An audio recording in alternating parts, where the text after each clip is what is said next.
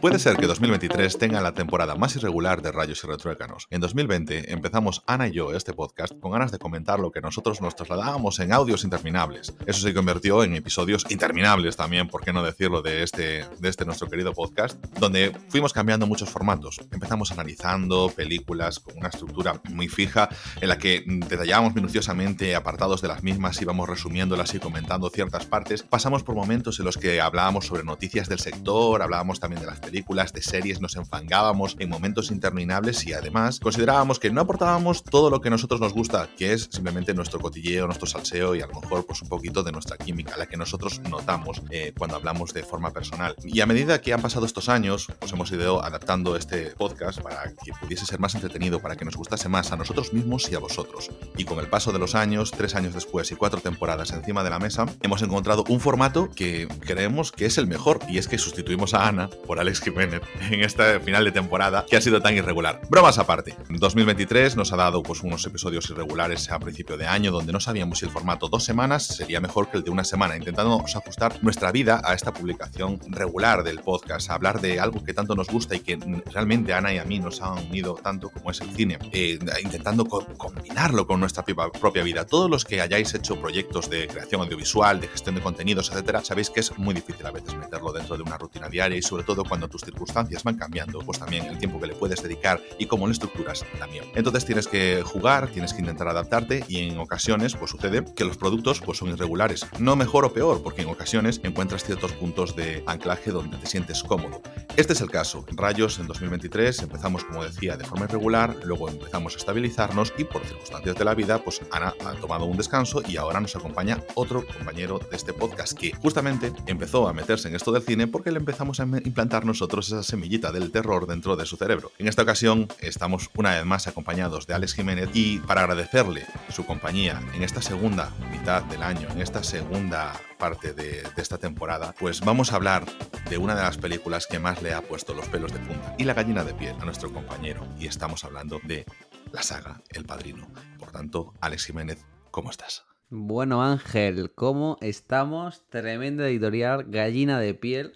Casi lo mismo que siento cuando veo al Pachino mirar a cámara directamente, siento cuando te escucho ponerte delante del micro, Ángel. Eh, nada, bromas aparte, pues bueno, contento de estar aquí, ha sido un camino interesante, divertido, espero que la gente pues lo haya pasado bien dentro de lo que cabe escuchando aquí nuestras tonterías, nuestros análisis diversos y que no hayan sido o no os hayan parecido capítulos especialmente aburridos.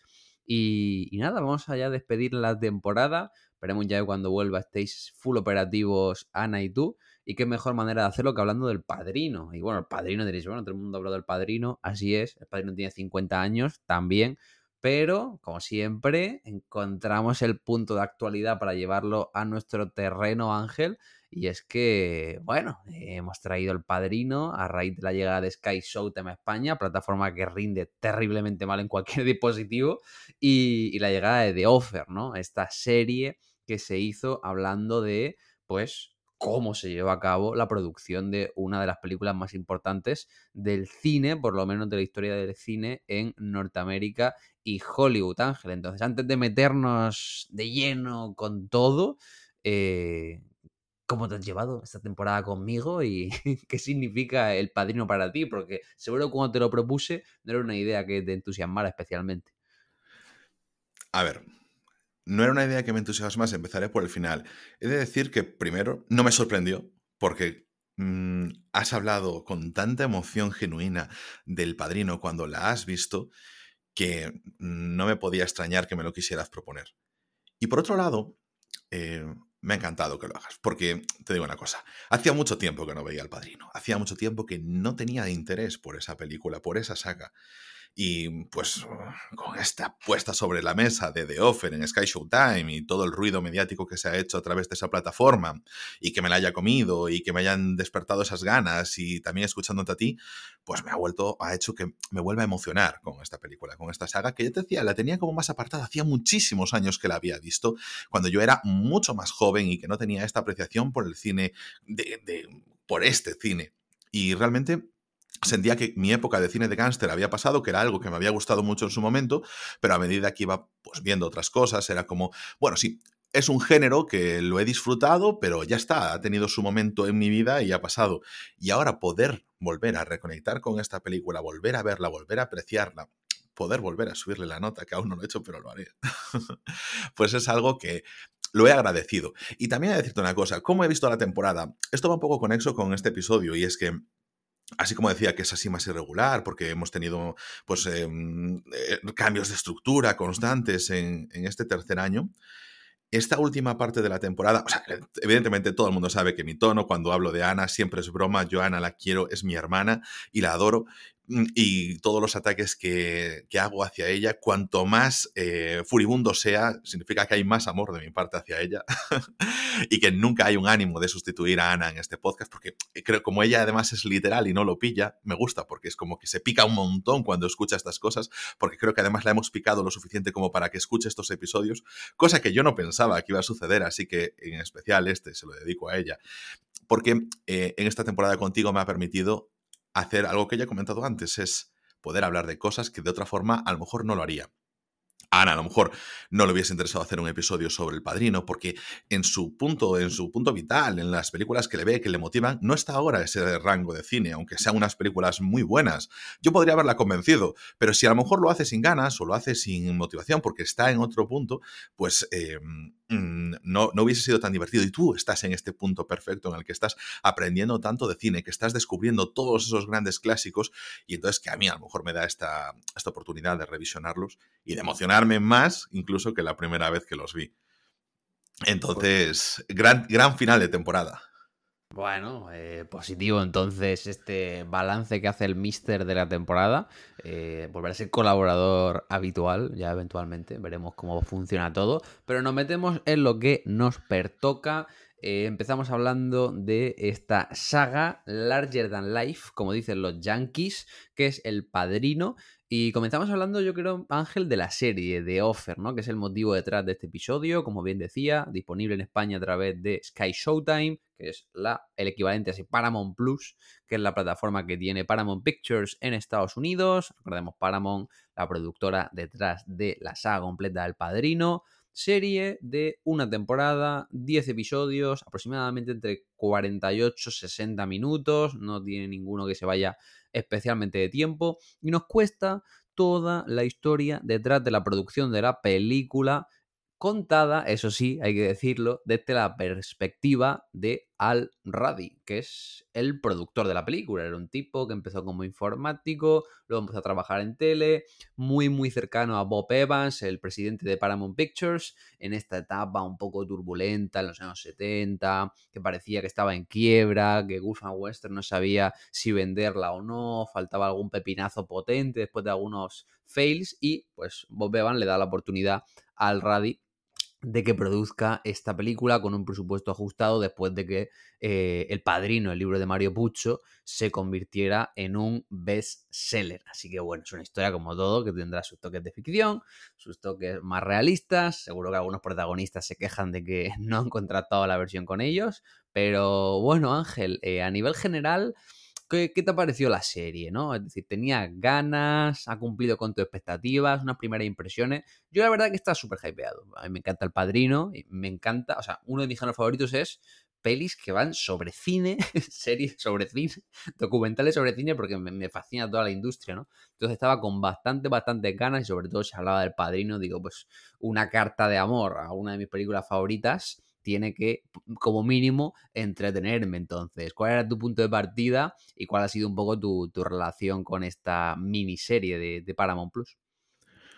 Bueno, antes de nada voy a comenzar con un statement que, mm, bueno, una conclusión a la que yo llegué esta temporada, te la trasladé a ti, se la trasladé a Ana, y es como eh, a través de muchas cosas que tú nos comentabas y yo me paraba a pensar, porque Ana y yo hablamos de películas en general, pero tú nos traes muchas veces esa visión de la producción, de esa parte que está detrás, y sobre todo eh, hablando de películas como este biopic de Spielberg, etcétera, y es llegar a la conclusión de decir, a mí no me gusta el cine, me gustan las películas, pero el cine me aburre soberanamente y por eso nunca me gustaron las películas que van sobre de cine. Y entonces ponerme ante el planteamiento de una miniserie de 10 horas o de 9 horas sobre una producción era como, bueno, bueno, vamos a ver, eh, esto es una declaración de amistad, como me decías tú antes de ver 900, yo he dedicado 10 horas de mi vida a ver esto porque sé que a ti te emocionaba y entonces he dicho, bueno, allá vamos. A ver, me ha gustado. Y eso que ha empezado mal. O sea, ha empezado mal porque, evidentemente, antes de nada, o sea, recomendación a todo el mundo de que mande a tomar por saco Sky Showtime. A ver, cada uno que haga lo que quiera con su vida. Evidentemente, que, que, tiren el dinero donde mejor les apetezca, pero es mejor tirarlo dentro de bitcoins y perder ahí la pasta que tirarlo en Sky Showtime porque funciona muy mal y me exaspera A mí no me rendía y tenía la Smart TV conectada por cable con fibra y ya, o sea, el rendimiento era muy malo y en todos los capítulos no era un lag de que se me quedara congelada la pantalla, pero había alguna escena que se me alargaba además y el sonido se escuchaba con la imagen yendo igual a 3 FPS, ¿sabes? Por segundo. O sea, me parece que tiene un rendimiento pésimo por mucho que cueste 3 euros. Yo no he tenido ningún problema de rendimiento de vídeo de imagen, pero he tenido todos los problemas del mundo con subtítulos. Y he tenido todos los problemas del mundo intentando reproducir el contenido a través del navegador, donde casi siempre me era imposible. Y por eso me ha costado ver The Offer, porque muchas veces tenía mi tiempo del mediodía de descanso del trabajo para verlo. Y, yo casi no paso por la sala para encender la televisión y tal, y quería vermelo en el ordenador y no podía. Y en la televisión los subtítulos, pero pegados, cosas así. Es, o sea, yo solo utilizo dispositivos Apple, ahí me fallaban subtítulos. Tú estabas utilizando una Smart TV, que las Smart TVs tienen una base Android y te falla el rendimiento. O sea, a ver, ¿puedes hacer Sky Showtime bien las cosas por lo menos en uno de los dos sistemas operativos? Digo, ¿eh? Lo dejo ahí. Luego, la serie.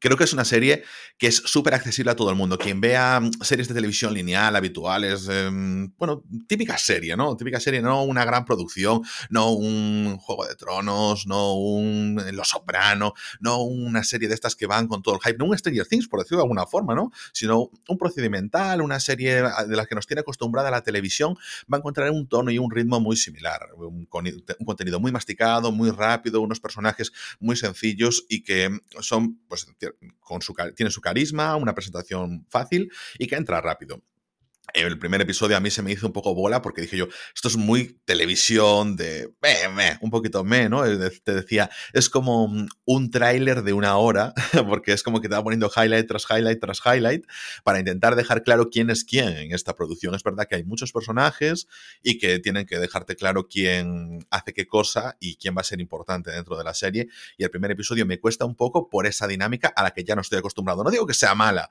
porque para lo que pretende funciona muy bien. Luego la serie se desarrolla con un poquito más de calma, va mejorando, tiene unos momentos que de cierto modo te dan cierto cringe porque son como pues para sacarte el vídeo motivacional en TikTok, pero... Es una, quiero decir, es, una película de American Dream, un productor prácticamente novel que le dan 6 millones y tiene que hacer la mayor producción de la historia del cine, ¿no? Entonces, en cierto modo, Ángel, pues sabemos que los yankees no van a meter esos speeches y esos momentos motivacionales sensibleros que, que tanto le gustan de American Dream. Claro, hay un momento en el que te están hablando sobre la genialidad y las vueltas que le dan hasta en el mínimo detalle Francis Ford Coppola y Mario Puzo para El Padrino y al mismo tiempo tú estás diciendo, me estás contando esa genialidad de guion mientras tu guion es súper flojo, pero...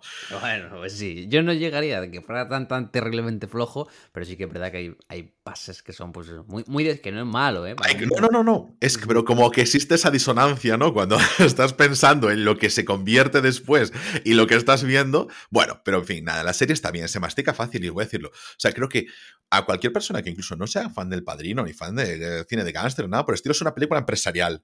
O sea, perdón, una miniserie empresarial y la, la, puedes disfrutar, eh, mm, buenas tramas, entretenido y lo que te cuentan está bien. Si tú piensas que es solo una película ficticia, la vas a disfrutar igual. O sea, puede que ni te guste el padrino y que tú pues la veas y que te guste porque es de consumo sencillo.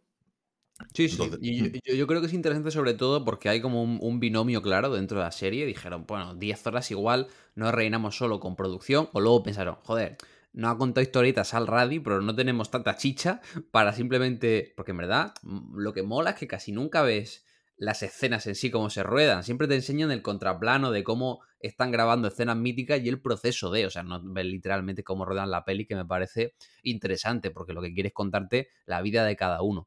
Y la serie está contada a dos niveles muy claros. El primero de ellos que podemos comentar es el tema de la mafia, ¿no? Porque, bueno, a fin de cuentas, si a ti te gusta el padrino, tienes algún tipo de relación con la mafia y la serie, aparte es una serie sobre cómo se producen películas empresarial, es una serie de mafia y tiene una trama muy presente con Joe Colombo, que era uno de pues como de los grandes patriarcas de los dones de las cinco familias de Nueva York en su día, que pues rigen la ciudad a nivel mafia, es el dueño del sindicato, ¿no? De italoamericanos y demás, que será más o menos fidedigna. Pero bueno, te la mantiene prácticamente hasta el episodio 8 tranquilamente de... Porque ya sabemos, ¿no? Que la mafia al principio se opuso bastante a la publicación bueno, se, enfadaron por el libro, no querían que lo adaptaran a la gran pantalla, intentaron evitarlo y ves como el productor tiene que hacerse amigo de ellos, lo típico de amistades peligrosas, se mete donde no se mete, la mafia la acaba liando, hay pues hay problemas de ajustes de cuentas y demás. Y eso es como una trama muy importante, ¿no? Hay episodios en los que la figura de Joe Colombo pues es prácticamente, yo creo que la protagonista. Entonces, ¿te gustó a ti cómo trataron esta historia? No, a mí la verdad que el personaje me gustó. Había algunos capítulos que sí que me parecía que hablaban demasiado. Digo, bueno, si no hay que contar, pues tampoco me lo alargues, pero tampoco me molestó. O sea, siendo una serie sobre el padrino que te meta una historia de mafiosos, pues me parece bien. Aunque lo que me pareció más divertido es el tema de Frank Sinatra, que es 100% verídico. O sea, Sinatra en su día se enfadó mucho por el personaje de, pues bueno, de Johnny Fontaine, del cantante que sale al principio de la película, y es que en el libro de Puzo sale como en la mitad del libro y llegan a decir que Johnny Fontaine ganó un Oscar por culpa de la mafia, que fue lo que pasó con Frank Sinatra cuando ganó Oscar, incluso cuando se metió actor, y eso sí que es verdad que fue un punto de tensión y al final para ahorrarse de líos, pues dijo Paramo, mira, ponemos a Johnny Fontaine solo en una escena al principio como que es amigo del Don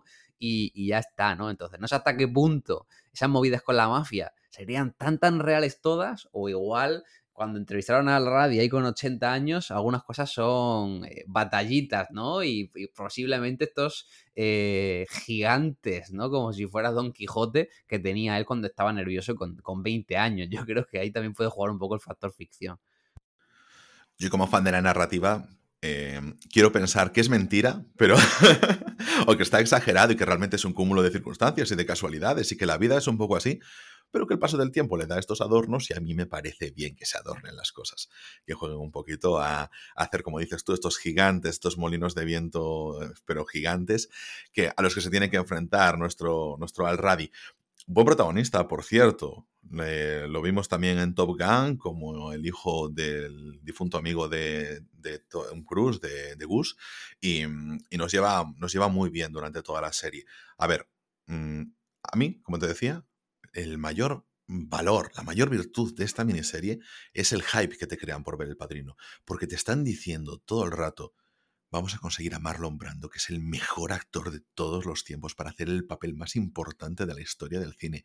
Vamos a conseguir por todos los medios, luchando contra la mafia, lo que sea, poder rodar en Sicilia para que tenga ese momento tan importante que no es la clave de la película a nivel narrativo, no es la clave de la película a nivel de tensión, es sin embargo, es, el valle, es el valle de felicidad de Michael Corleone y, esa importancia que le dan para que luego pueda volver a subir la película. ¿Cómo hasta ese detalle tienen que estar luchando? Entonces dices tú, qué importancia. Y cuando Francis Ford Coppola está hablando sobre el color, ese amarillo, ese dorado de la película, qué importancia tiene, ¿no? Entonces, todos esos momentos sí que te van construyendo esa epicidad por ver una película que tienes que paladear, que tienes que degustar, que no puedes consumir, que tienes que ver. Entonces, la serie cumple su cometido en ese sentido. Es entretenida y te hypea por volver a ver la película. Sí, a mí es lo que más me gustó, ¿no? Frente a la trama de, de la mafia, la historia de la producción de la peli de verdad, ¿no? Es decir, la pasión que derrocha Coppola desde el principio, queriendo conseguirlo todo, como el productor lucha por el a tope y, y sobre todo me gusta mucho el, todo, más que la producción en sí, ese romanticismo, esos actores y tal, sino el cómo funciona en el nivel superior, que al final es como todas las empresas, es decir, la compañía está bastante mal eh, a nivel económico, Gulf Western le están presionando a la Paramount y tienes a un Bob Evans que sí quiere apostar por la gente joven, pero al mismo modo le aprietan las tuercas por encima, eh, Ali McGraw, la actriz que era su pareja, pues lo acaba dejando con él y tiene un mal momento y la producción eh, no va del todo bien. Y, me gusta mucho, ¿no? Porque es verdad, ¿no? O sea, primero quieren vender los derechos del padrino, luego quieren hacerlo, no les amplían del presupuesto, eso tira y afloja con los directivos constantes, ¿no? Aquí te lo meten en el personaje de Barry Lapidus, que es el único personaje que no existe de verdad. Es como un arquetipo de todos los directivos con los que tuvieron que luchar durante la producción de, madre mía, cómo va a escribir un guion un escritor, este guion tiene 180 eh, páginas, cómo va a hacer una peli de tres horas, vamos a cortarlo, esto no sirve, cómo los productores cuando solo piensan en dinero ven problemas y no terminan de entender, o dicen, Pachino, este tío viene a hacer teatro y una peli, ¿quién coño quiere a Pachino en pantalla? Traes de aquí a un, a un tío muy, muy importante entonces me gusta mucho, ¿no? Esa historia de cómo van tejiendo, cómo van tejiendo. Y al final el equipo confía en que la película tiene que salir adelante con la versión, la visión de Coppola, porque es pues un peliculote que acaba siendo. Y es curioso, ¿no? Porque la peli es muy de autor, pero a fin de cuentas es un encargo, es decir, es una peli de estudio que tienen que hacer y Coppola el pobre, como venía a hacer un par de blues, dicen, bueno, voy a meterme a hacer esto y a ver qué tal sale entonces. El personaje de Coppola, por ejemplo, me gustó mucho y un personaje que no es, el único personaje que quizá no se le da mucha importancia es el de Peter Bart, que es el como el ayudante, no sé si lo tienes en mente, de Bob Evans, que es un chavalín así moreno, con gafas y tal, que al final sí que tiene un papel más prominente cuando Bob Evans sabe, sale un poco del tablero de juego, pero en verdad la producción fue súper importante. Él, por ejemplo, fue el que en su día eh, compró eh, los derechos del padrino cuando solo le pasaron un guion de 60 páginas y fue el que puseó para que se acabara produciendo la película y no se vendiera a Warner como te lo dejan ver. Entonces, a mí todo este mundillo me gustó mucho y me da curiosidad saber a ti si te enganchó o no, Ángel, porque como ya has dicho, te gustan más las historias que la industria cinematográfica. Es verdad que, como lo dije antes, lo que pasa que es la película, como también dije antes, es más concepto empresarial que a veces esa no sé, esa reiteración sobre el, séptimo arte, ¿no? Que a veces es como, es algo que ha enamorado a tanta gente el cine, que a veces mm, eh, te lo quieren, quieren trasladarte esa emoción, ese sentimiento que tienen, y a mí es como que se me hace un poco más ajeno. Ahí creo que yo estoy como un poco con los pies más en el suelo, ¿no? Y, no floto tanto como, como la gente que lo, que lo vive de esa forma, pero aquí como había eso, más industria, más empresa, tema de derechos, royalties, etcétera, eh, Bart, o sea, está al principio y está casi en el octavo episodio, noveno episodio, para matar, hace su papel, cumple y es verdad, no tiene demasiado protagonismo. Y te voy a decir una cosa, sí que cuando sale al final de nuevo, dije yo, ostras, pero este tío salió al principio y ahora se está dando una importancia que no te ha estado narrando la serie durante los episodios anteriores. Que arreglar cuando Bob Evans hace el, discurso de agradecimiento en la fiesta después de los Oscars y dice, bueno, esta película hubiera sido imposible sin él. Y digo, joder, haberlo metido más en la serie, ¿no? claro, la serie es tuya, si tan imposible era que, que apareciese más por ahí, ¿no? En plan, bueno, es quizás ese el elemento discordante, antes mencionabas Joe Colombo, muy bien en la serie. O sea, me gustó también, por cierto. No sé si has visto la película El irlandés de Irishman de Scorsese. Bueno. No la vi todavía. Mi opinión, eh, no merece la pena. Pero el que también sale ahí, es que lo, simplemente me acordé de ella porque también se habla del intento de asesinato de Joe Colombo en esa película. Y yo dije, pues yo no me acuerdo de nada, tío. Sin embargo, en esta serie creo que está todo muy bien contadito, muy bien mascadito. No sé, es como esa parte de la historia que sí está interesante, que Martin Scorsese, en mi opinión, no supo contar tan bien.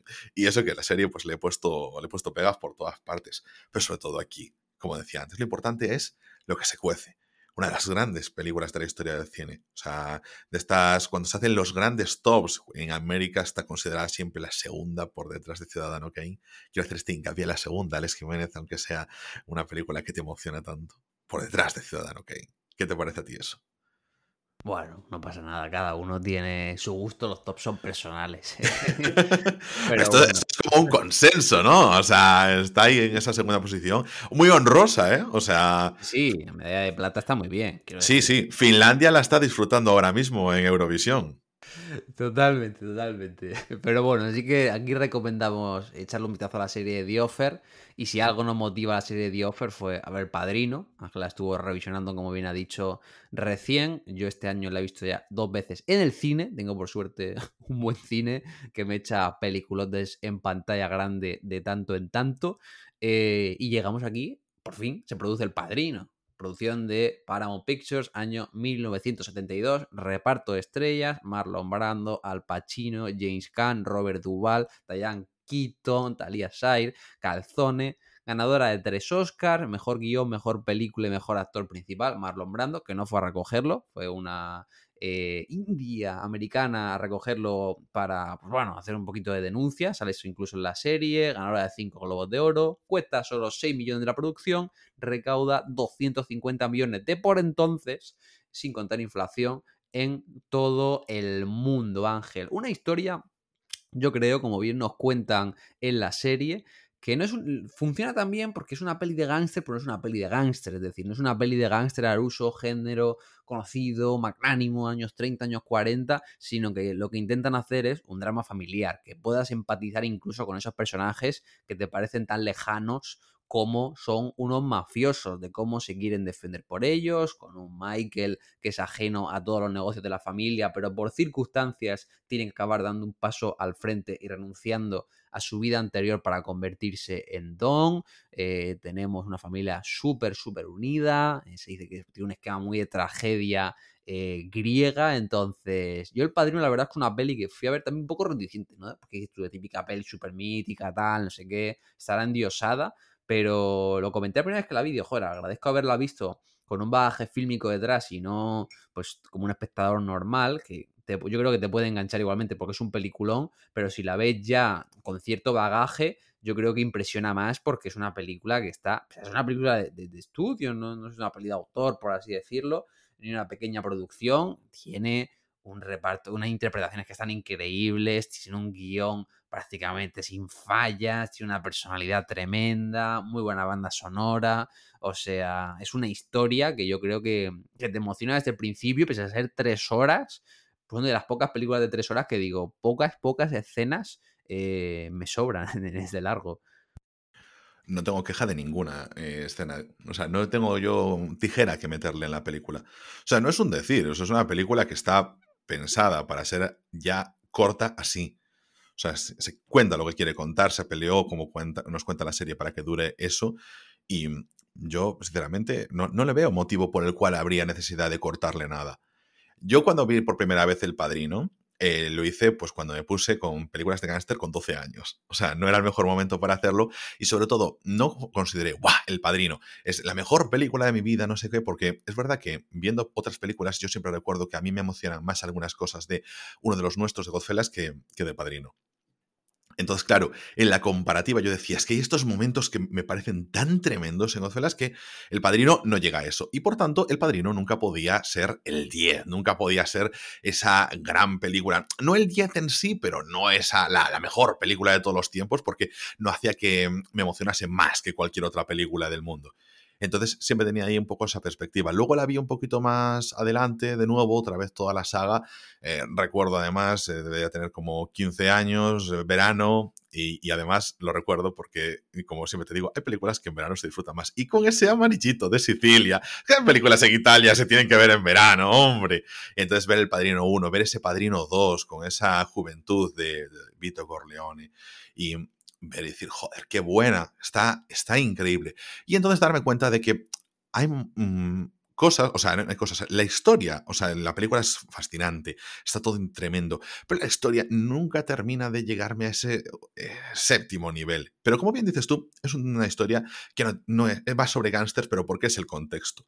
Realmente sobre poder, sobre la familia, sobre caer en ese pozo dentro de, pues las, mm, los, vicios de, de, una familia tóxica, de una cultura tóxica, pero que al mismo tiempo vive con esa intensidad latina que quiere transmitir la película, porque son italianos, no son unos fríos yanquis que, pues, que tienen como su estructura montada dentro a lo mejor de un catolicismo irlandés, de un evangelismo, etcétera, sino que ellos son, tienen esa sangre caliente, esa emocionalidad, ese te mato pero te odio y te quiero y, mezclan todo ese amor, ese respeto y al mismo tiempo esa, esa necesidad de vivir fuerte que es a veces lo que emociona también dentro de estas películas, el tener esas ganas de hacer cosas, esa necesidad de, sentir. Y la película transmite muy bien eso dentro de esa estructura al mismo tiempo jerárquica de la familia. Hay un detalle en la película ahora con la vuelta, con el revisionado, que es ese momento en el que Luca Brasi quiere ir a dar las gracias al don al principio de la película y esos nervios que siente, esa forma de intenta, intento ser correcto, intento tener un lenguaje profesional, intento decir las cosas bien, me llevo mis notitas. yo soy un mafioso, he matado a gente por ti, te buscaré a quienes te hacen daño y les estrangularé, haré lo que sea, pero al mismo tiempo siento temblor por decir unas palabras cordiales, ¿no? Entonces, esa, ese doble sentimiento, esa forma de esa aproximación a, esa forma de vida es como súper icónica, ¿no? Y, es como detallitos que te van haciendo llenar la película. O sea, es que, bueno, sobre todo la primera vez que ves la película, ya sabes el ritmo que va a llevar porque decir que el prólogo, o sea, la primera escena, que es la boda, ya dura media hora, ¿no? Ya me parece increíble. O sea, a mí me parece que la boda es como de las mejores presentaciones de personajes que he visto. O sea, ya empezando con ese plano, primero, primer plano de la cara del funerario, queriendo hablar con el don, diciéndole, eh, yo, I believe in America, ¿no? Que no cree en la justicia, cómo se va abriendo el plano y ya te deja claro esa relación de jerarquía, ¿no? Ese padrino diciéndole, vienes a mi casa el día de la boda de mi hija no me llamas padrino, ¿no? Y pides que mate por ti, ya te deja muy claro. Y cómo en esa boda vas viendo todas las relaciones de poder, ¿no?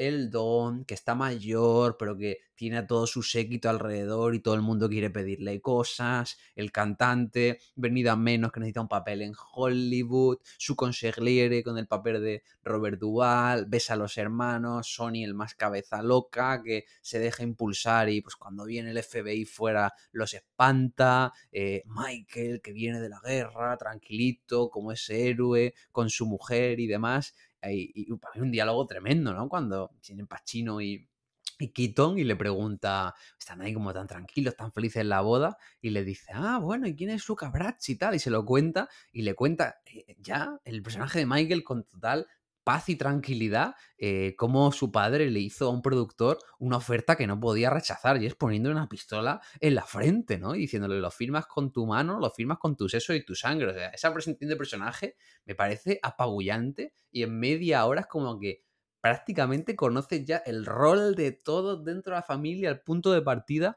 y a partir de ahí vas creciendo, ¿no? O sea, se nota mucho que el guion pues, está escrito por el, escritor, ¿no? Que es Mario Pucho, junto a Francis Ford Coppola, tiene una conexión muy especial, es un guion que funciona a las mil maravillas y, y como bien decimos, secuencia iconográfica, secuencia iconográfica, sobre todo en ese clímax. O sea, a mí el momento Sicilia la primera vez que la vi me pareció increíble, porque estás viendo una película que alcanza su punto máximo de tensión cuando Michael mata por primera vez y de repente la peli tiene un oasis y se van media hora a Sicilia, una Sicilia rural que está con un encanto tremendo, una precisión brutal. O sea, entiendo por qué Coppola insistió en que había que grabar en Sicilia y no en Long Island o en un sitio random, porque es tremendo y de repente tienes un drama romántico en mitad de la película que te vuela la cabeza, pero como que lo conecta todo. Entonces, no sé. Hay tremendos momentos, grandes escenas. Eh, tú, si tuvieras que quedarte con una ángel, o con dos, que nos gustan aquí las menciones honoríficas, ¿cuáles serían como tus, tus secuencias o escenas que dices, Buah, es, que este momento, ya sea la primera vez o ahora en revisionado, dices, es que esto es peak cinema, ¿no? Por así decirlo. Bueno, antes de entrar con eso, es que haces justo un comentario que, alude mucho a lo que decía antes. Cuando nos presentan a este propietario de una funeraria y del don le dices que no me tienes respeto. Ese momento con el que comienza la película, con el I Believe in America, yo creo en América, es un poco lo que te decía antes. Es verdad que los americanos son procedimentales, está la ley, la justicia, cómo trabajan, bien, mal o lo que sea, pero cuando hablamos de venganza, cuando hablamos de esa intensidad y de esos sentimientos, nos vamos a Italia. Y es como, la relación que tiene Michael con Kai está muy bien, pero la que tiene con Apolonia es más viva, es más intensa. Es como que te hacen esa contraposición. Se nota que Puzo pues, que quiere tirar por, lo que e, ese sentimiento de arraigo ¿no? personal y a lo mejor esa diferencia cultural que siente con, con la cultura norteamericana. Por otro lado, tú hablas de una cosa muy interesante y es cuando Michael quiere matar, es, ya te adelanto, es mi escena preferida, o sea, la escena del, restaurante, porque lo vives con una tensión. Me gusta cuando además en la serie en The Offer te dice que Francis ya dice, vamos a cambiarle a Al Pacino la pistola de sitio para que se ponga genuinamente nervioso cuando lo, cuando lo quieres grabar, así ese Francis Ford Coppola más retorcido, ¿no?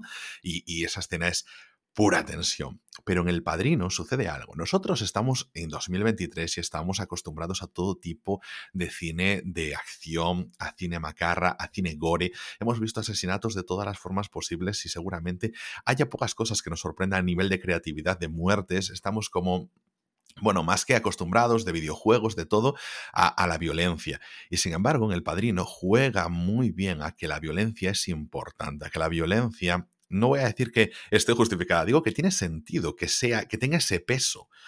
Michael te habla de la violencia, de poner una pistola en la sien al productor por parte de Luca Brasi, y tiene potencia, tiene peso específico el acto. Cuando nosotros estamos más acostumbrados a, bueno, te pongo una pistola en la cabeza, tal, no sé qué, escuchamos canciones donde hay pistolas por todas partes y lo tenemos como súper naturalizado, pero no lo es. Y ellos te lo ponen pues dándote la sensación de que se están, de que la vida eh, tiene peso y que se juega la vida cuando se hacen estas cosas, de que estamos hablando de cosas serias, como nos ocurriría a nosotros en nuestra vida. Y eso es un mérito tremendo en el padrino porque pasan 50 años y sigues notando lo importante el momento en el que, como te decías, mi escena preferida, Michael va a matar a Solozzo y va a matar al jefe de policía, se siente esa tensión, se palpa, cuando, insisto, tú has visto muertes y asesinatos todos los días en la televisión, en todo tipo de series, y no te generan la más mínima... No, no levantas una ceja, no te sorprendes, está totalmente naturalizado. Y aquí importa. Y eso es una maestría tremenda que pasen los años y que siga llevándose tan bien. Como te decías, mi escena preferida, no sé cuál es la tuya, Alex Jiménez. Yo es que tengo ahí, ahí, esa me parece tremenda. Lo hablaba fuera de mí, la primera vez que la vi me salía el corazón por la boca, me pareció una tensión tan, tan hitcochiana ahí de que sabes lo que va a pasar, pero aún así está súper tenso, o sea, con ese plano imposible dentro del baño, con ese contrapicado, es tremendo. Eh, yo la verdad que tengo ahí, ahí un, que están ahí muy cerquitas, son escenas seguidas, ¿no? Justo la última, los últimos 20 minutos de película, eh, yo pondría la escena del bautizo, es decir, cuando Michael, o sea, su padre promete la paz entre todas las familias, eh, quiere que y tiene esa conversación con Michael, que, le da pena, que quiere ser gobernador, se muere eh, el don definitivamente y Michael dice, bueno, aquí hace falta pues lo que él sabe que le van a traicionar a sus propios compañeros, le van a traicionar a sus amigos, que le tienen cogido por abajo y dice, bueno, toca hacer lo que hay que hacer cada X años, ¿no? Como bien le explica Clemenza, es decir, hay que empezar una guerra, hay que matar a todos los cabezas de familia y empezar de cero, que es una cosa que es impensable que haría Michael al inicio de la película. Y de repente, ese, ese juego con la religión, que hablaremos luego con el Padrino 3, de que de repente el tío va a ser el padrino de su sobrino. Y tienes es, cómo está montada esa escena que de repente ves a Michael acercándose, escuchando al cura en la iglesia, de repente todos, todos sus esbirros yendo a matar a los cinco, a los cuatro cabezas de familia de Nueva York, de las mafias, y cómo va superponiendo a la partitura de Nino Rota, pero sobre todo el cura preguntándole a Michael, ¿crees en Dios y te libras de Satán Todopoderoso? Y ves a, Michael diciendo, sí, yo me bautizo aquí en la iglesia y mientras pronuncia las palabras, pa, pa, van matando a todos, o sea, me parece poético lo que hace Coppola eh, con el montaje de esa escena y lo puedo ver 20 veces que me sigue impactando de forma tremenda por todo, todo, o sea, lo que ves y lo que simboliza a nivel subtexto me parece tremendo. Pero también me parece tremendo el cierre, o sea, el cierre del padrino siempre me ha parecido que la escena, el plano final, no podía haber estado mejor elegido. O sea, ese momento en el que Michael ya es un don, acaba de matar a todo el mundo, llega su mujer a decirle, no, no me creo que hayas matado a tu cuñado, tal, no sé qué. Y Michael ya se empieza a poner serio y le dice, no me preguntes nunca por mis negocios, pero te voy a responder una vez, ¿no? Y le dice, ¿han matado a, a tu cuñado? Y le dice, no, le da un abrazo y sabes que es mentira pero durante un segundo su mujer es feliz y ese plano general con ella echándole una bebida pensando que es feliz, pero de repente ve como nosotros por el resguardo de la puerta, como todos le besan la mano como hacían con su padre, y Michael tiene ya la mirada perdida, completamente convertido en Don, y le cierran la puerta mientras ella se da cuenta en todo lo que ha pasado, a la vez que a nosotros nos hacen el fundido a negro y nos damos cuenta de que termina la historia, ¿no? O sea, que me parece espectacular. No sé si a ti el cierre te parece también maravilloso, pero me vengo arriba. El cierre es tremendo. Termina la película y comienza la leyenda. Es que ¡ah! Además, tú sabes que con, con ese cierre podría haberse terminado ahí, podría no haber un Padrino 2, un Padrino 3, podría no haber continuado nada y puedes dejar a volar tu imaginación, pero es como que no es eh, condescendiente con el público. No, o sea, no importa terminar mintiéndote, que la gente se sienta mal, que su esposa se sienta mal, que quede esa angustia, porque tú estás viendo que esa maldad, vamos a decir, de, realmente de la mafia está presente. Impresionante, tío. Esta, ve, parece solo un pequeño detalle. Hay una, mm, una, escena que yo valoré muchísimo en este segundo revisionado, tío. Eh, que fue el momento en el que mm, eh, Marlon Brando está en el hospital y entonces Michael va a verlo y aparece también el pastelero de la boda. Y entonces sabe Michael que van a ir a intentar acabar de nuevo con su padre porque no se ha muerto. Le han pegado cinco tiros, pero el don es el don y aún ha aguantado milagrosamente.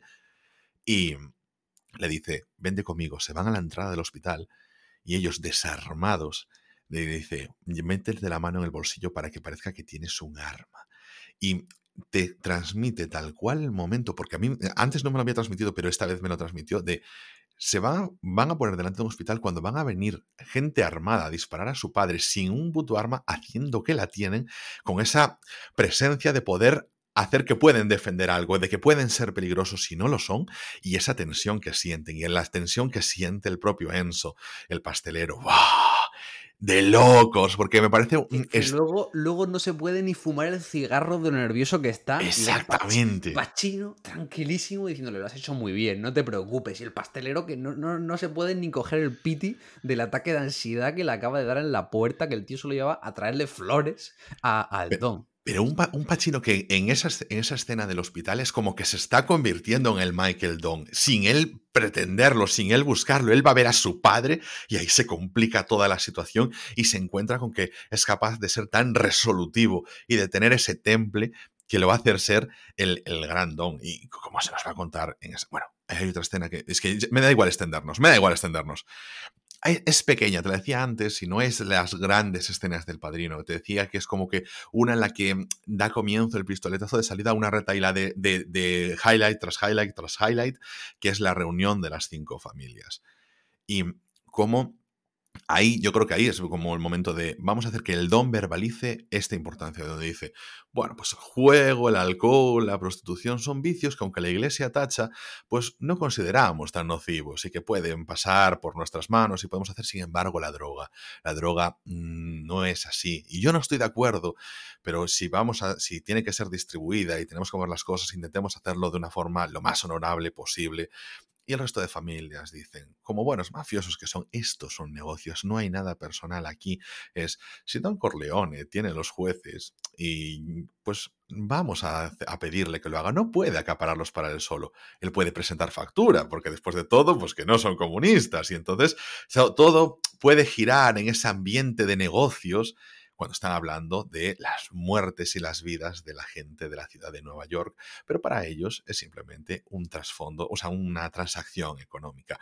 Y yo creo que en esa escena se representa muy bien esa distancia que tienen el resto de familias y que sin embargo Vito sí que tiene esa parte de consideración moral que es lo que hace que sea tan emblemático, es como antihéroe pero que le notas ese sentimiento de respeto, ¿no? y, luego ese diálogo que tiene con el otro que le dice, bueno, ¿y cómo, cómo, puedo fiarme de ti, no? Y, le dice, bueno, has matado a mi hijo y es una cosa que nunca debería ir un padre y a mí nadie me va a devolver la vida de mi hijo ni a ti la vida del tuyo y como que decía que ya estaba en paz, ¿no? Ves a un don que ya sabe que está cerca de la muerte y simplemente quiere hacer un pacto, aunque él no quiera meterse en el negocio de la droga, simplemente por salvar a su familia, ¿no? O sea, y cómo acaban todos en hermandad total cuando lo que están acordando es no solo la paz, sino que van a distribuir drogas con negros en los barrios de Nueva York, ¿no? O sea, es como surrealista. De, locos. pero me gusta toda esa consideración que le implantan a la película sobre hay líneas que no queremos cruzar porque lo que es la estructura, la jerarquía social que hacemos de, bueno, pues oye, pues lo tenemos los italianos, intentamos ver por nuestra gente, por su vida. Un poco me recuerda en el paralelismo cuando ves Narcos sobre Pablo Escobar y toda su implicación en los barrios y todo eso. La mafia no deja de ser una parte, un sostén de la sociedad. Cuando el Estado no llega, las mafias ocupan su puesto y buscan su sitio. Ah, es tremendo, es tremendo. La verdad que Padrino 1 espectacular y no se entiende el Padrino 1 sin el Padrino 2, porque realmente para mí son, son un binomio. Es decir, eh, tienes el Padrino 2, sale apenas dos años después, 1974, repite todo el reparto con el añadido de Robert De Niro, eh, considerada por muchos, ¿no? A lo mejor segura de la historia, ¿no? El ejemplo que te dicen, no, segundas partes no fueron buenas, te sacan mucho a la palestra el caso de El Padrino 2. Yo la verdad que tengo pendiente de volver a verla, porque en, primeros visionados siempre me ha funcionado mejor El Padrino 1, El Padrino 2 me sigue pareciendo espectacular, no sé si para ti está ahí ahí, la nominan a 11 Oscars, de los cuales gana 6, y tenemos pues el relato a, doble narración, ¿no? En este esquema, por un lado, tenemos flashbacks con el personaje de Vito Corleone de joven, eh, que está interpretado por Robert De Niro, y te hablan de cómo va ascendiendo él desde un inmigrante que llega a las costas de Italia a poco a poco convertirse en el Don, ¿no? E, e, este camino. Pero al mismo tiempo vemos como Michael, como Don, va poco a poco yendo a menos, ¿no? Un tipo que se tiene que ir a la otra punta del país, va perdiendo negocio, va perdiendo fuerza, eh, hasta su propio hermano le traiciona, su familia que no le quiere mucho, y yo creo que funciona bastante bien como relato de y por eso digo que para mí es como un binomio con la primera, porque te los podrías ver en programa doble o seguido y, te funcionaría bien, porque es un complemento para terminar de entender eh, a la familia Corleone y por otro lado ver pues, las consecuencias que en cierto modo puede tener llegar a lo más alto, ¿no? Que la primera, que me hace mucha gracia, hay gente que dice que es un alegato a la mafia, digo, ¿un alegato a la mafia de qué? Si Michael no quiere ser don, o sea, lo tiene que hacer por pura responsabilidad familiar, como otra persona sin llegar a esos casos, tiene que hacerlo. Y en la 2 te deja evidente que tiene una vida de mierda que ni él quiere tener, pero para adelante hay que ir. Y aquí tenemos otro señor peliculón. Es que, como mínimo, es igual de buena que la primera. Y como dices tú, no se entiende una sin otra y son partes de lo mismo. Es decir, si a lo largo del Padrino, del libro, se estuviese narrando eh, lo que sucede en el Padrino 2, y bueno, y termina el Padrino 1, claro, es que termina el Padrino 1, termina muy bien como para no terminar así, ¿no? Pero toda esa parte previa, que evidentemente está mejor contada por separado, pero que si estuviese dentro del libro uno lo entenderías porque es como ese contexto es tan bueno, tío. O sea, toda esa historia del, Vito, que, no era Corleone, que ves que es como que hasta te despojan de tu identidad cuando llegas a América y pues, pues Corleone. ¿Por qué? ¿Por qué no? ¿Por qué no? ¿Eres Alex Jiménez BCN? Pues lo mismo, BCN, tu segundo apellido, porque estás allí en Barcelona. Corleone lo mismo, ¿no? Ese, color, esa... Uf, es el Pearl de X. El diseño, si el diseño de producción en Sicilia en la me parece increíble, el diseño de producción de Little Italy, de la vida de Vito Corleone de joven, me parece acojonante. O sea, yo veo a mm, Robert De Niro paseando por ahí y me creo que estoy en la Nueva York de los años 30. O sea, me parece increíble cómo está rodado. Ya no solo la fiesta final, ¿no? Es un escenote, ¿no? Cuando él tiene su bautizo personal matando al que era el capo, sino cómo está preparado todo. O sea, a mí me, teletransportó real. O sea, lo veía y me digo, me puedo creer que Little Italy sea así, ¿no? Ahí ves realmente eh, esa artesanía, ese mismo, ese cariño que hay detrás del proyecto, ya no solo por parte de la producción, sino por parte de, de, de Coppola de sacarlo adelante. A mí me gusta más porque mm, es como que la primera película, eh, cuando la empiezas a ver, ¿no? Es como dices tú, ¿por qué eh, está la familia Tataglia, estas cosas, las familias, la situación?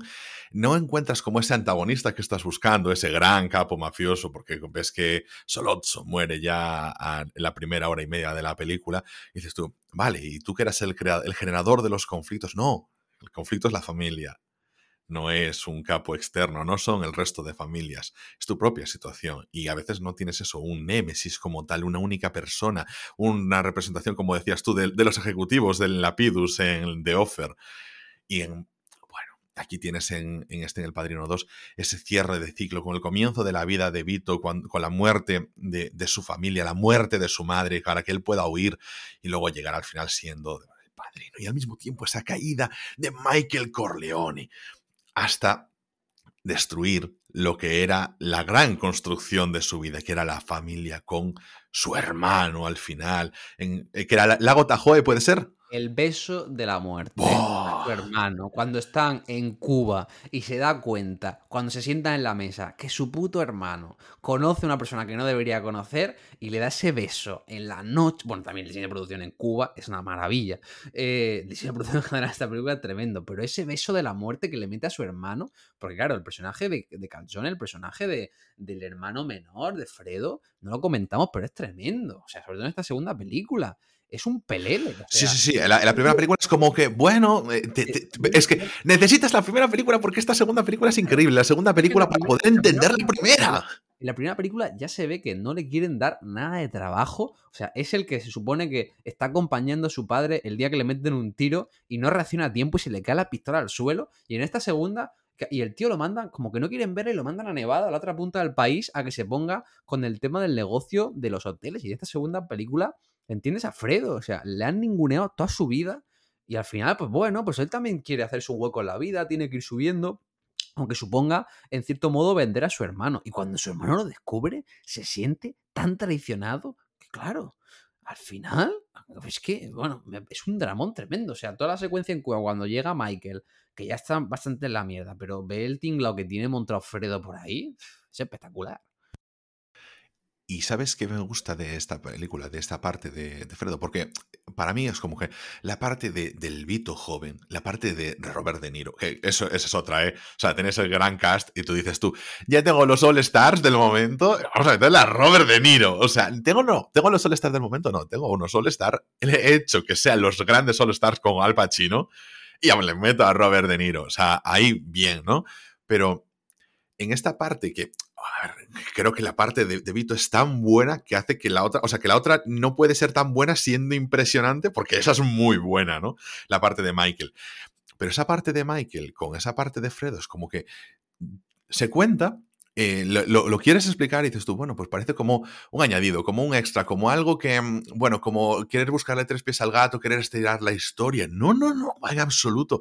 Es para mí tan alucinante, tan... Em, bien metida, como, en, como toda la trama de la primera película de la, de la entrada de la heroína. Es que en Nueva York, es que eh, no le hace justicia contarlo a verlo. A esa película también hecha, tío. O sea, aparte, que el lado es tremendo, sobre todo por la profundidad de personajes que te da, porque ves a un Michael que ya al final en Nueva York ni pincha ni corta. Y tiene que ir diversificándose, ¿no? Ya cuando está con la comunión, que tienen ahí unos políticos que le quieren dar dinero, quiere diversificar en Cuba y ve como ahí está todo el pescado vendido y al final, bueno, esa huida que tiene en la ciudad cuando hay una revuelta popular es tremendo ahí en la noche de Año Nuevo pero luego al final incluso van a juicio, se le está cayendo el imperio, es como que, bueno, se da cuenta de que igual el ascenso pues tenía su cosa, pero que ahora estar arriba ya, pues el tiempo de todo el mundo pasa, igual que el de su padre, y está tremendo. Y me gusta mucho el, paralelismo final, ¿no? O sea, eh, ese momento de muertes orquestadas que hace Michael Corleone para sentarse como don al final de la primera, que lo ves como un golpe sobre la mesa de poder, aquí es lo más ruin, o sea, porque en la primera mata a los jefes de familia para situarse él y proteger a su familia, y la segunda, en la segunda película vuelve a hacer una operación similar, pero matando a amigos, a contactos y a su hermano. O sea, es que ya no puede caer más bajo en la vida. O sea, al final cuestiona hasta el estamento que le da sentido toda su vida, que es la familia, ¿no? Y tenemos e-, ese, final de película con todos ahí de nuevo sentándose a, comer y demás. Ya deja bastante claro la relación que tiene Jan Michael con el Don, pero no sé, me parece una, película terriblemente, en el mejor sentido, dramática.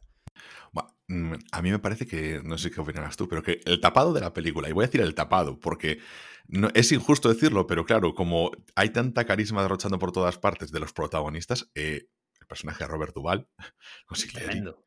Tom Hagen, Consigliere, espectacular. Claro, o sea, es que como, como que su personaje precisamente es eso, tiene que ser discreto, tiene que ser eso, eh, sereno, estar ahí. Entonces, claro, no tiene, no es ese arrollador Sony, no es ese Michael imperioso y por supuesto no es el Don, ¿no? Pero claro, está ahí siempre, siendo el gran soporte, tejiéndolo todo. Y qué bien ya te lo está diciendo en la primera película, como, mira, todo esto se está acabando todo esto va a llegar a, su fin y si no hacemos esto, se va a acabar ya. Pero no quiere decir que porque tú tomes el mando de todo, no se vaya a acabar. Y eso lo vamos viendo en esta segunda película, en ese cierre. Como, De verdad, ahí hay momentos en los que dices tú, ¿por qué un Padrino 3? Efectivamente. Pues, ¿Por qué Padrino 3? Pues en este sentido sí que fue poderoso caballero don dinero. Eh, la Paramount, después del éxito rotundo, eh, tanto de crítica, público, en cualquier tipo de reconocimiento económico, pues siempre quiso hacer el Padrino 3. Y estuvieron desarrollando guiones para el Padrino 3 ya desde mitad de la década de los 70. Y Coppola nunca se quiso meter, nunca se quiso meter, querían traer de nuevo a la familia, es una idea recurrente de los 80, la Paramount necesita un pepinazo y dice, vamos a traer de nuevo la gran pantalla, a la familia, Corleone, quieren traerte la idea incluso de, bueno, matamos a Pacino, matamos a Duval y hacemos que sea la historia de los, de los hijos, de los jóvenes, y ya quieren meter una historia de mafia que no viene a cuento con el tono, Coppola en ningún momento quiere meterse, pero después de tener pues un par de intentos fallidos, incluido Cotton Club, de, llevar películas a la gran pantalla, su hija eh, Sofía Coppola le iba convenciendo, su hermana Talia Shire también le quiere convencer y definitivamente acaba aceptando producir El Padrino 3 a finales de los 80, es decir, prácticamente 15 años después de la primera. Se escribe un borrador del guion Mario Pulso con eh, Nicolas Cage, que para el que no lo sepa, en verdad, es, es, un Coppola, es el sobrino de Francis Ford Coppola, se cambió el apellido para que no le acusaran de nepotismo a su tío, y Coppola dice, bueno, si vuelvo, vuelvo con Puzo, reescriben el guion, y Coppola y Puzo reescriben este guion del Padrino 3, que se acabaría produciendo en el año 1990. Lo interesante y curioso es que Puzo y Coppola entendían al Padrino como un binomio, como dos películas, y esta tercera lo entendían como un epílogo. Querían llamarle la muerte de Michael Corleone, en la que se explicarían todas las conclusiones de sus acciones en las dos primeras. Paramount dice, Nanay de la China, leamos El Padrino 3, le hacen cambiarlo un poquito y se estrena en el año 1990 como El Padrino 3. Gracias a Dios, por el 30 aniversario, en el año 2020 pudieron tocar un poquito la versión, la aprobaron la gente del reparto y estrenaron Coda, la muerte de Michael Corleone, que es la versión que Mario Puzo, antes de fallecer, tenía en su cabeza para El Padrino 3. En El Padrino 3 repiten Al Pacino, siguen Diane Keaton, Talia Shire, una baja, la más sensible, como bien hablabas, es la de Robert Duvall. Tom Hagen era parte muy importante dentro del guion original del Padrino 3, pero como es, entendible, ¿no? Robert Duval dijo, bueno, yo puedo entender que me pagues la mitad que Pacino, pero no entiendo que me pagues cuatro o tres veces menos que Pacino cuando soy una parte importante de la franquicia y rechazó participar en la película. Eh, luego le entrevistaron posteriormente, dice que no, se arrepiente de esta decisión, que pues, es, una cosa de prestigio y no quería meterse. Y bueno, tienen que reescribir el guion. Al final acaba haciendo que fallece antes de empezar la peli y que es su hijo el que está por ahí metido. Y la historia, pues gira un poco en torno a un Michael Corleone ya bastante mayor. Hablamos de la historia de su hijo, de su hija, de una trama papal. Su hija iba a ser interpretado por Winona Ryder. Winona Ryder nada más empezar el rodaje, tiene que salir del proyecto porque estaba rodando otra película y le diagnosticaron estrés por todos los proyectos que tenía. Y al final, Coppola acabó metiendo por circunstancias a su hija Sofía, que bueno, la verdad que es recordada por tener una actuación terriblemente mala. El Padrino 3 se acaba estrenando, no funciona tan bien. La gente, la verdad, que puso a caldo, sobre todo por la actuación de Sofía Coppola. Echaron bastante. Utilizaron la mala actuación de Sofía Coppola para echar bilis al bueno de Francis Ford Coppola y yo creo que históricamente es una historia, una película que ha quedado un poco olvidada, la mala del padrino, pero aquí vengo Ángel yo a reivindicarla, porque claro, puede ser una película, puede ser la mala de la trilogía cuando las dos primeras son obras maestras, pero esta película, El Padrino 3, ahí me funciona a las mil maravillas, me parece que encaja perfectamente con esa visión de Puzo y Coppola de ser un epílogo, la conclusión a la vida de Michael, Michael queriendo que le perdonen los pecados con esa trama religiosa, hablando de la muerte en extrañas circunstancias del Papa Juan Pablo I, relacionándolo con la mafia, creo que funciona bastante bien. Sofía Coppola está regular, pero tampoco está paupérrima. Así que Ángel, después de esta introducción contextual de lo que fue la gestación del Padrino 3, ¿qué, no puedes decir de este cierre de trilogía?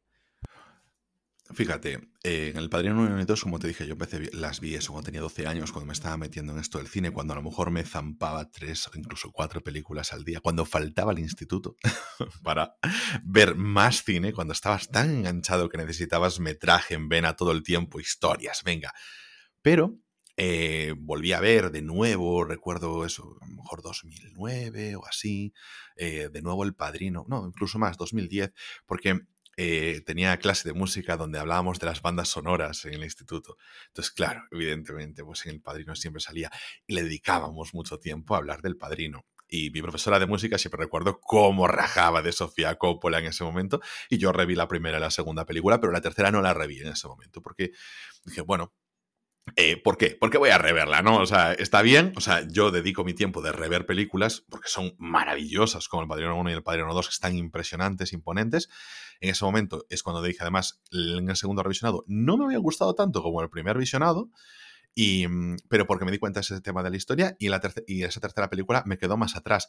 Y yo recuerdo haber visto la película, yo no, no terminé la película diciendo es mala ni nada por el estilo, como bien dices tú, ponte a compararla con dos películas que son tan buenas y que son tan sólidas. Y claro, tú puedes rajar de una actuación, pero, tío, o sea, a ver, tienes una buena historia.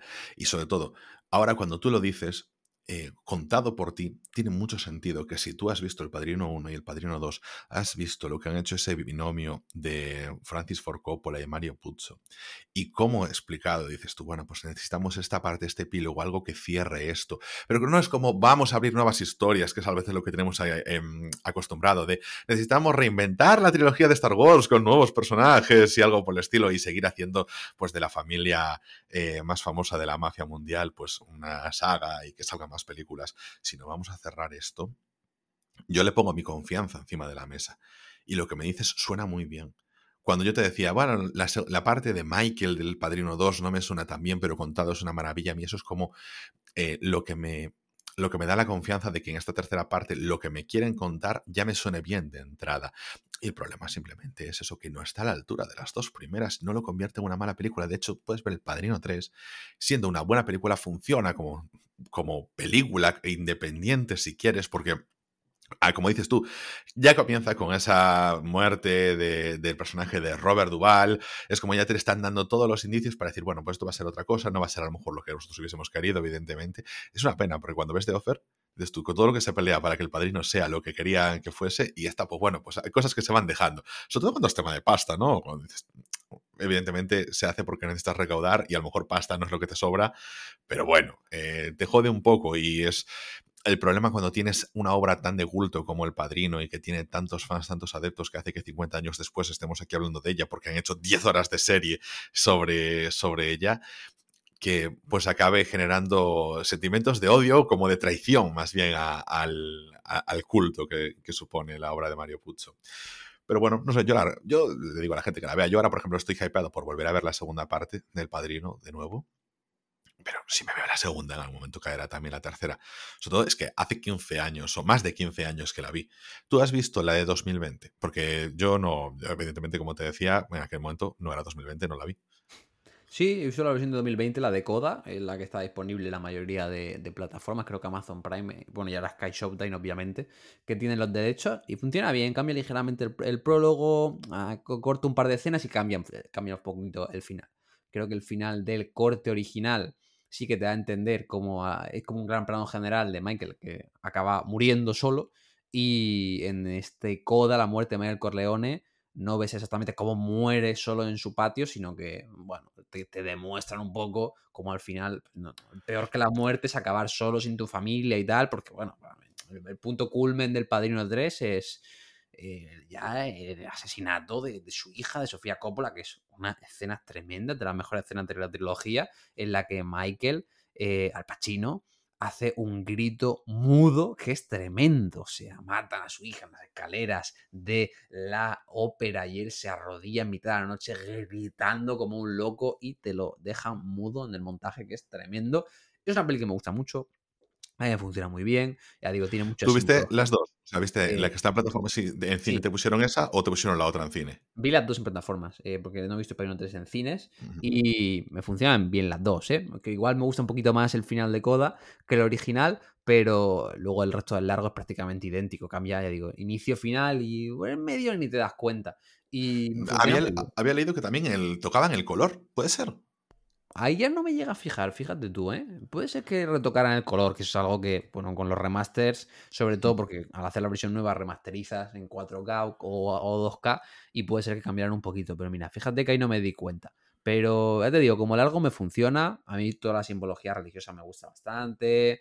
Hay incluso un momento en el que Michael se confiesa, ¿no? Con un cardenal y demás, y confía sus pecados ya de mayor. Entonces, a mí, todo este epílogo de Michael, verdad que me parece bastante chulo. Y como epílogo, pues es eso. Si te gustan solo las dos primeras, te quedas con el binomio. Si quieres un poquito más, pues acabas viendo esta conclusión a todas las acciones que tiene la vida de Michael, que yo creo que es bastante coherente con el relato de las dos primeras. Eh, y bueno, y se nota que por lo menos pues fueron Puzo y Coppola las que la, escribieron y dirigieron, que bueno, que si hubiera ido por otros derroteros, pues no hubiera tenido esencia, pero sí que se nota que incluso con las limitaciones presupuestarias, cambios de guion y presiones de la Paramount, sigue siendo una película que para mí pues mm, tiene que envidiar a las dos primeras, pues un poquito, pero a mí es una película que me parece de notable alto. Así que ahora sí, Ángel, cuando sobrepasamos la hora de programa, eh, podemos ya cerrar esta temporada y este repaso al padrino, que obviamente un episodio. Se podría hacer un episodio de cada película y todavía nos faltaría tiempo. Entonces, no sé si quieres añadir algún comentario más o meternos de lleno con nuestras recomendaciones veraniegas. Pues fíjate, sí, voy a hacer simplemente uno. Y eso vez es, mm, es sobre el padrino, porque estamos hablando de ello, pero puede ser un poco genérico. A veces, vinculando un poquito con este, esta simbología religiosa, tenemos como esa cosa de la Santísima Trinidad. Si es una trilogía, no tenemos, no tenemos así como esa palabra tan representativa para películas que son la versión, o sea, parte 1 y parte 2, pero sí como que tenemos esa imagen en mente de la trilogía y es como que necesitamos esa, que esa tercera parte sea como el clímax. Es como si fuese el planteamiento, el nudo y el desenlace entre películas, que cada una además tiene su planteamiento, nudo y desenlace. Y es como que a veces necesitamos que sea ese clímax y a veces no lo es, como bien dices tú, es un epílogo y a veces mm, pecamos de esa necesidad de que nos lo cierren por todo lo grande, que sea lo mejor, que sea como el broche de oro. Y no tiene por qué ser así. Y si entiendes El Padrino como una obra de tres películas, que porque al final es la historia de Michael eh, a lo largo de los años, no termina mal, no, como decíamos antes, no es una mala película, ni mucho menos, y tiene escenas también, como decías tú, muy buenas, interpretaciones muy buenas, no deja de ser el Pacino, joder, siendo el Pacino, siendo uno de los mejores actores de su generación, y realmente siendo una de las sagas más icónicas del cine y que injustamente pues a lo mejor queda eh, oculta o opacada por detalles como eso, tema de actuación. Es como si yo dijese, no, Chento, yo no puedo con ella porque tenemos el personaje de Ada que era muy histriónico y que no nos gustaba demasiado, ¿no? Pero en El Padrino pues sucede algo así, necesitas Está exagerado para mí. Sofía está mal, está regular, obviamente. Si ese mm. personaje estaba pensado por una Winona Ryder, pues obviamente nadie quiere meter una actriz que no actúa en su vida, ¿no? Pero tampoco está terrible y tampoco te jode tanto la película. Igual recortaron los diálogos y el peso en la trama cuando Winona se baja y tienen que meter a Sofía. Muy probablemente. Pero no está, o sea, no es el personaje principal. Entonces a mí tampoco creo que estropee la experiencia porque es un personaje secundario dentro de la trama. O sea, todo sigue girando en torno al Pacino, que al Pacino, aunque sean los 90 y pasen unos 80 un poco complicados, tanto cinematográficamente como droguísticamente, eh, sigue siendo al Pacino, vaya. Sí, sí, sí. Yo quería llegar simplemente al punto de que se exagera muchas veces eso porque necesitas como meterle más carga dramática. Es como que para que sea bueno tienes que meterle todo el peso al final, como que vaya siempre un increchendo. Y nosotros a veces, eh, lo, lo, pienso a veces por el wrestling, tenemos combates que son muy buenos, que tienen un buen planteamiento, un desarrollo donde se da todo ahí y el final ya está como en el agotamiento. Y es como precisamente eso que dices tú, un epílogo en lo que simplemente pues los luchadores caen y simplemente por la fuerza del peso, del cansancio, uno cae derrotado, otro vence, termina, el combate ha sido espectacular, pero los grandes momentos no están en los dos minutos finales, sino a lo mejor en los diez de medio. Y en este caso creo que en el Padrino sucede así. Esa última hora del Padrino 1, ese el Padrino 2 de forma constante en la trama de Michael y bueno, pues ahí lo tienes todo. Es impresionante y luego pues como epílogo a esta tercera parte, que pues mira, este episodio ha conseguido también su cometido, ganas de ver esa tercera parte de nuevo, que, no tenía tantas, pero que ahora, ahora vengo, vengo con más al escucharte hablar de ella. Y si nos vamos con las recomendaciones, voy a decir una cosa, he ido a ver, el, no, no va a ser mi recomendación, pero he ido a ver al cine Eurovisión una experiencia que le recomiendo a todo el mundo.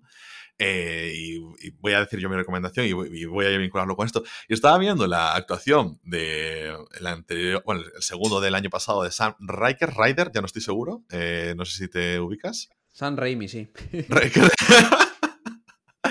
bueno, y decía, eh, que, se me hace pesado esa persona porque es como que metes todos los estereotipos del buenismo, ¿no? Tipo, pues el pelito con la carita de bueno, seguro que es vegano, tenía su actuación, pues, pues, personas con sus prótesis en silla de ruedas, y digo yo, es como que quieres meter toda, toda la parte de la inclusión, no voy a decir la inclusión forzada por no querer utilizar ese término tan utilizado. Inclusión forzada. Inclusión forzada, ¿no? O sea, quieres meterlo todo ahí junto, y dices tú, hostia, tío, es como, eh, no eres un spot televisivo, ¿no? Eh, igual ahí es como too much, querer hacerlo todo junto simplemente pues para mostrar. Evidentemente, Eurovisión es un escaparate mundial muy potente y tienes todo eso. Y yo decía, a veces te cansa, Ana lo comentaba, a veces cuando estas películas en las que mm, quieren meter un feminismo eh, muy de lavado de cara, ¿no? Y ahí venimos a los términos greenwashing, pinkwashing, etcétera, donde parece que si tú criticas que son forzadas porque estás eh, desde el punto de vista de alguien que le parece mal que la sociedad avance, y a veces no, o sea, a veces es simplemente que no quieres que otra gente se lo utilice, utilice las luchas que tanto le cuestan a la gente para su propio beneficio, para su propio comedido. Y entonces llevaba un tiempo que las películas que tenían cierta carga política que estaban saliendo se me hacían un poco mm, eh, que todas tenían cierta pátina, se está aprovechando un momento de fusividad social en ciertos temas, en temas LGTBI en temas de feminismo, etcétera, pues para meter mucha película, pues eso como de Boomshell, el escándalo, etcétera, eh, con el Me Too, etcétera, y, tenía esa sensación de que se estaba intentando mm, utilizar pues para simplemente tirar de la industria, que también, entre comillas, no me parece mal porque es una forma de hacer que llegue a muchísima gente a la sociedad, pero películas con contenido político, que su trama principal sea contenido político y que te lo digan abierta y explícitamente, me estaban generando cierto rechazo. Vi una película eh, en filming, que está, estaba entre las series las destacadas, me pareció interesante, como la contaban, que era eh, El Club del Miedo, eh, sobre este concepto de las amas de casa, que es realmente americanas, que son fascistas, y entonces pues están ahí como en caterva, hablando de cómo a través de su lenguaje amable y cariñoso, pues pueden introducir las ideas más nazis posibles, ¿no? A la sociedad. Entonces, me gustó, me gustó. Me parece que fue de cara, que es abierta la película, es entretenida, dura 90 minutos, está, está guay. No sé, me, gustó porque me sentía como muy con cierto rechazo con ese tipo de películas y esta me entró bien. Así que me gustaría recomendarosla porque, os digo, es entretenida, se consume bien, habla abiertamente de todos estos temas y no se me hace como chungo, como eso en otras películas donde quieres dar las lecciones de moral y quieres ser abanderado cuando además ni siquiera tienes un contenido que sea tan abanderado, simplemente es cosmético, no, no entras, joder, acabamos de hacer un episodio hace nada de 900, una película sobre el comunismo, y, y, no, y aunque sientes que se está hablando explícitamente, sí que le mete una carga dramática que como que lo justifica y que muchas de estas películas ahora mismo no lo hacen y simplemente es cuestión de, de producción y de, y de, y de producto y de ganar pasta, ¿no? Entonces, pues bueno, como me ha reconectado un poquito, pues me gustaría haceros esa recomendación. Y sobre todo, volved a los episodios de Rayos donde hablamos de cine de verano, porque ahora empezará el calorcito y entonces yo no quiero volver a dar la turra, pero si me obligáis, lo haré, sobre las películas que tienen que ver cuando hace calor, en el calor de la noche, Call Me By Your Name, etcétera, porque esas hay que verlas cuando hace buen tiempo y disfrutar ahí del sonido de los grillitos mientras están cantando en, en Provenza, yo qué sé, ¿sabes? Y Alex, ¿qué tienes tú para nosotros? Eh, yo la verdad que me hubiera gustado recomendar un estreno de cine español, que es la última película de Miguel Ángel Vivas, protagonizada por Natalia de Molina, eh, Asedio, una peli que la verdad se estrenó sin pena ni gloria en nuestras carteleras el fin de semana de Guardianes de la Galaxia, le costó mucho meterse en el top 10, vendió bastante mal y ahora pues está bastante olvidada después de 10 días. Y bueno, es una peli que tenía una premisa bastante guay, eran como unos agentes, no antidisturbios, era la Policía Nacional que iban a hacer un desahucio y la, protagonista, que era Natalia de Molina, descubría una especie de trama que tenían a nivel corrupción los policías, era como una especie de peli, policial, survivor dentro de un edificio que estaban desocupando y tal. Y tenía pintote, la verdad. La peli luego tiene ideas que me funcionan bastante bien, otras ideas que no me funcionan mucho. El guion es de una periodista de cine confidencial que sigo hace bastante tiempo, que se llama eh, gusta Medina y es su primer guion y se nota. Ideas que funcionan mejor, ideas que funcionan peor. Le puse un buen 5, podréis verla si siguen alguno de vuestros cines, pero mi recomendación no es asedio, sino que cuando estaba preparándome para asedio, había gente que decía, ¡guau! Se nota algún eco, algún eco a el Carpenter más primigenio de asalto a la comisaría del distrito 13, tal, manejo de tensión. Entonces dije, bueno, vamos a calentar motores. Uy, un pequeño golpe al micrófono. Vamos a calentar motores viendo asalto a la comisaría del distrito 13, segundo largometraje de Carpenter. Creo que le dieron solo 100 mil dólares, una serie B tremebunda. Y ah, peliculón, o sea, claro, luego voy a asedio, vaya bajona, pero es una película que os recomiendo encarecidamente. Dirige Carpenter, serie B pura y dura. Básicamente la historia es súper sencilla, 90 minutos, están en un barrio súper chungo vaciando la comisaría que se mudan para otro lado y se encruzan un policía, un par de un padre de familia que estaba paseando por ahí, un par de trabajadoras que hacían la guardia por la noche y un grupo de personas va a saltar la comisaría y ya está cuatro o cinco personajes, escasos diálogos, lo justo, los personajes bien escritos, la tensión muy buena, la acción tremebunda y es una recomendación directa si queréis ver lo mucho que se puede hacer con poco y Carpenter ya componiendo, escribiendo y dirigiendo con 100 mil dólares y apenas que ventilar algo añitos. Así que ahí os la recomiendo, pero si queréis soportar cine español, asedio, pues también puede ser una opción más que recomendable. Pues mira, eh, estuve escuchando hace poco una entrevista que en la que, bueno, entrevistaban a, Natalia Medina, eh, lo hacía Fernando Berlín en la cafetera con el apoyo de Ana Pastor. Natalia de Molina. No, no, no, no, a Marta Medina, perdón. A, me hice ahí el crossover de las dos. Y, hacía como la referencia, decía, joder, yo quería hacer películas, pues, estas como las que a mí me gustaban, películas de acción, tal, y estaba mencionando la película The Ride, ¿no? Que es una, una pasada. Nada, nada que ver. no, no, decía, ella, ya decía, no, no, mucho más alejado, o sea, en plan, eh, que me motivaban esas y tal. Entonces, claro, cuando tú estás ahí hablando de asalto a la comisaria, bueno, y claro, porque además sé que Marta, Marta Medina también es muy fan de Carpenter y ese tipo de cine, mm. pero si, es que si de Raid y esa toda comisaría de Distrito 13 son sobresalientes, pues, bueno, referentes tenemos todos.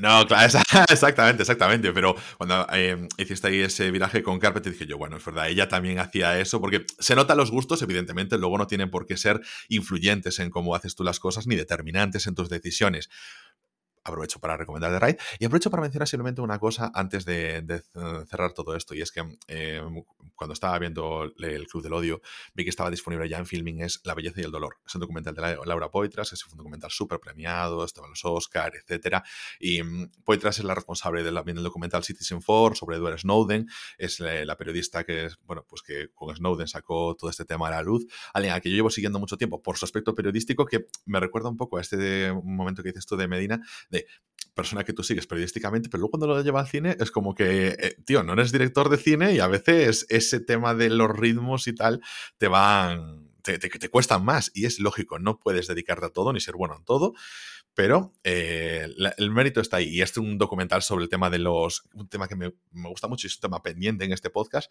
que es sobre el tema de los opiáceos en Estados Unidos. Y, y entonces, pues nada, le, estaré echando una visual este verano para ver si os podemos comentar algo en algún momento en, Rayos, porque también hay otra serie Dopsic que está disponible en HBO que también va sobre ese mismo tema y le tengo ganas. Y con esto hemos terminado esta temporada, como decía al comienzo, esta cuarta temporada de Rayos, tres años después del comienzo de este podcast, que comenzamos y empezó una pandemia, porque evidentemente eh, necesitábamos eh, que la gente tuviese tiempo para escuchar nuestras turras.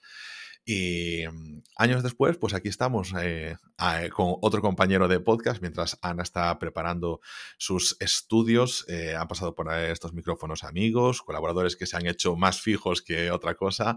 Han pasado influencers como arroba pintalabios recientemente en estos últimos episodios. Y yo, eh, que he estado en casi todos eh, estos episodios que hasta este año, hasta los episodios de los Oscar y los Goya, tenía, tenía el récord de no haber fallado a un solo episodio de Rayos y haber siempre estado aquí al pie del micrófono. Y me gustaría simplemente dejaros, pues, eh, con la expectativa de que en este verano, pues, podamos hacernos aquí un reencuentro con Ana en cuanto tenga un poquito más de tiempo, mientras le están saliendo sus fechas de exámenes, para comentaros qué, estamos viendo, hacer un poquito de review, estar aquí un de, de tardeo eh, tomando algo mientras que comentamos qué cosas nos apetecen o qué cosas hemos visto que nos han divertido y, echar simplemente un ratito, menos de una horita prometido para, lo intentaremos para ponernos un poquito al día y bueno, pues expectativas de, ver cómo, cómo abordamos bueno, el futuro de este, de este nuestro querido podcast. Y mm, hasta entonces, ya sabéis dónde podéis encontrar, o sea, dónde podéis encontrarnos. Estamos en Twitter, donde siempre, en arroba rayospodcast, fue nuestra, nuestra apuesta de redes y nuestro punto de comunicación, donde pues, os agradecemos siempre que nos comentéis algo. Podéis contactarnos también a través de los comentarios de Spotify o de las diversas plataformas de podcast, que ya nos llegará un correo electrónico donde ver lo que nos pongáis. Podéis echar un vistazo en nuestro canal de TikTok, arroba rayos movies, a ver si Ana tiene bien hacerse unos cuantos vídeos de todas las cosas que me está rajando siempre por audio. Digo, grábate y lo subes a TikTok. Pero la niña dice, no, que estoy en pijama. Y por eso que sepáis que es el motivo por el cual no hay nuevos vídeos. Y nosotros, no voy a decir que nos vemos en siete días, pero sí que nos veremos en algún momento en Rayos y Retruécanos, el podcast.